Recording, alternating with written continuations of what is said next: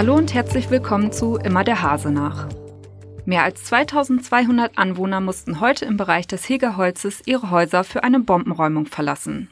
Der Blindgänger musste gesprengt werden. Mein Kollege Sebastian Philipp berichtet im Schwerpunkt vom Prozess gegen einen Mann, der zugegeben hat, die Rathaustür angesteckt zu haben. Staatsanwaltschaft und Verteidigung sind sich in diesem Fall einig. Der Angeklagte ist jedoch anderer Meinung. Im Newsblog geht es um Mahnwachen gegen Altersarmut und die Folgen der milden Temperaturen. Sie hören den Podcast aus der NOZ Lokalredaktion am Donnerstag, den 23. Januar. Heute mit Johanna Dust. Die Evakuierung für die Bombenräumung im Bereich des Hegerholzes heute Vormittag verlief ohne Probleme. Um kurz vor zwölf konnte der Sprengmeister mit seiner Arbeit beginnen. Etwas mehr als eine Stunde später stand allerdings fest, dass der Blindgänger gesprengt werden musste.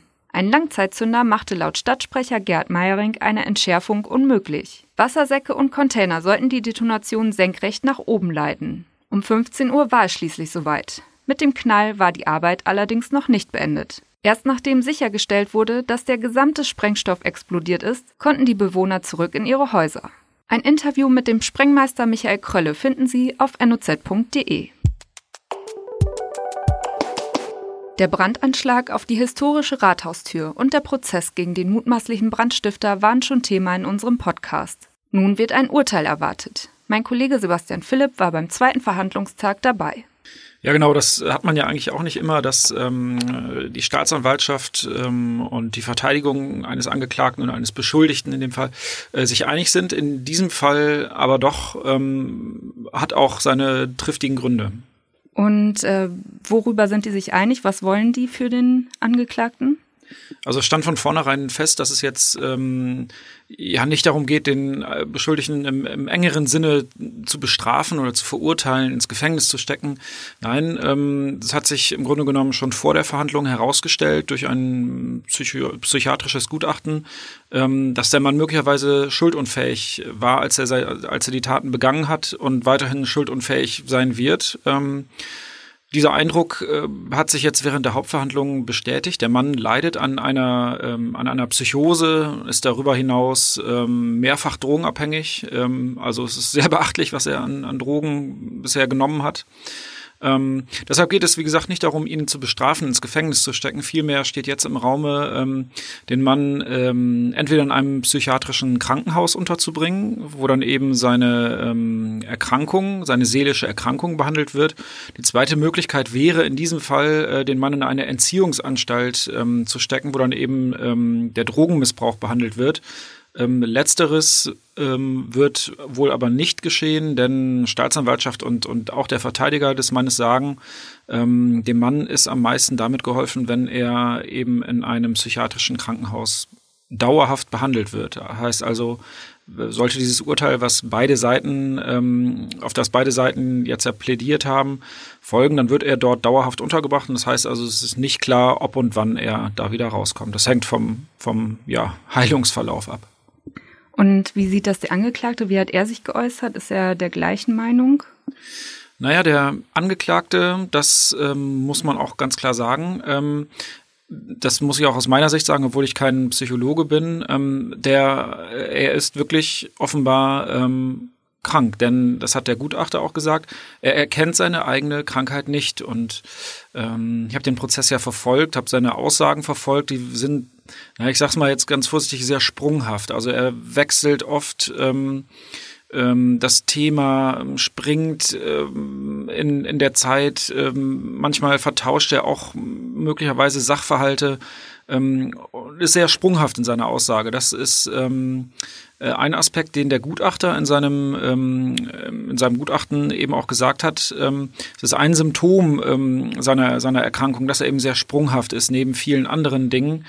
Ähm, der Angeklagte hat ja ähm, bei einem Prozess, das Urteil ist noch nicht gefallen, aber bevor es fällt, hat der Angeklagte ja immer das letzte Wort, so auch in diesem Fall. Sagen wir also erst der, der, die Staatsanwaltschaft hat erst plädiert, dann der äh, Anwalt des Mannes und dann kam er. Und er hat eben ähm, das gesagt, was ähm, sowohl sein Anwalt und die Staatsanwaltschaft eben nicht gesagt hat. Also er meinte, dass ähm, es aus seiner Sicht reichen würde, wenn er ähm, in eine Drogenentzugsklinik käme, um dort seinen Drogenkonsum in den Griff zu bekommen deutet auch so ein bisschen darauf hin, dass er eben wirklich nicht einsieht, dass er eine, eine ähm, ja, psychische Krankheit hat. Genau das, was der Gutachter in seinem, in seinem Gutachten eben auch gesagt hat. Ähm, das wurde eben beim, bei den Schlussworten dieses Mannes leider deutlich. Du hast den Prozess verfolgt. Wie lange hat es jetzt gedauert und wer wurde eigentlich angehört? Ja, es hat eigentlich gar nicht so lange gedauert. Also es waren drei Verhandlungstage angesetzt. Ähm, zwei haben wir hinter uns. Am dritten wird äh, in Anführungsstrichen nur noch das Urteil gesprochen. Das äh, ist nicht ungewöhnlich, dass es so schnell geht, hat aber vor allem den Hintergrund, ähm, dass der Mann seine Taten, es standen vier Taten im Raume, eine ist ähm, mittlerweile äh, ja quasi zurückgenommen worden, um das mal jetzt so flapsig zu sagen, weil es sich dort um ein Missverständnis gehandelt hat. Nein, aber die drei Taten, um die es geht, die hat er freimütig zugegeben, ähm, sowohl bei der Polizei als auch jetzt ähm, in der Hauptverhandlung vor Gericht. Trotzdem wurden natürlich eine Reihe von, von Zeugen gehört. Ähm, es geht ja um mehrere Fälle von Brandstiftung. Es waren dann die Hausbewohner teilweise. Äh, aber natürlich auch Polizisten, unter anderem der Ermittlungsführer, ein ganz erfahrener Beamter der Osnabrücker Polizei, ähm, der ähm, ja den Fall quasi bearbeitet hat. Da hätte man jetzt durchaus auch sagen können, das hätte man sich sparen können, aber nein, das sind eben äh, Dinge, die zu einem Prozess dazugehören, um sich ein vollständiges Bild zu verschaffen. Nicht, und zu guter Letzt kam dann noch ein Sachverständiger zu Wort, der den ähm, 47-Jährigen exploriert hat, heißt ihn untersucht hat, mit ihm gesprochen hat, um eben herauszufinden, ob es möglicherweise eine Schuldunfähigkeit des Mannes gibt. Er ist zum Ergebnis gekommen, dass diese Schuldunfähigkeit eben vorliegt. Und äh, das heißt, was droht ihm jetzt im schlimmsten Fall? Naja, eigentlich, äh, also ich will jetzt natürlich kein, keine Prognose abgeben, denn das entscheidet das Gericht, das ist ja auch gut so. Aber gut, wenn Staatsanwaltschaft und Verteidigung das gleiche fordern, in diesem Fall eben die dauerhafte Unterbringung in einem psychiatrischen Krankenhaus, gehe ich jetzt mal davon aus, dass das ähm, auch so passieren wird. Ähm, gerade beim Gutachten ähm, des Sachverständigen ist äh, deutlich geworden, dass das möglicherweise für den Beschuldigten auch eine Möglichkeit sein kann, sein Leben wieder in den Griff zu bekommen. Okay, dann danke für deinen Eindruck. Gerne.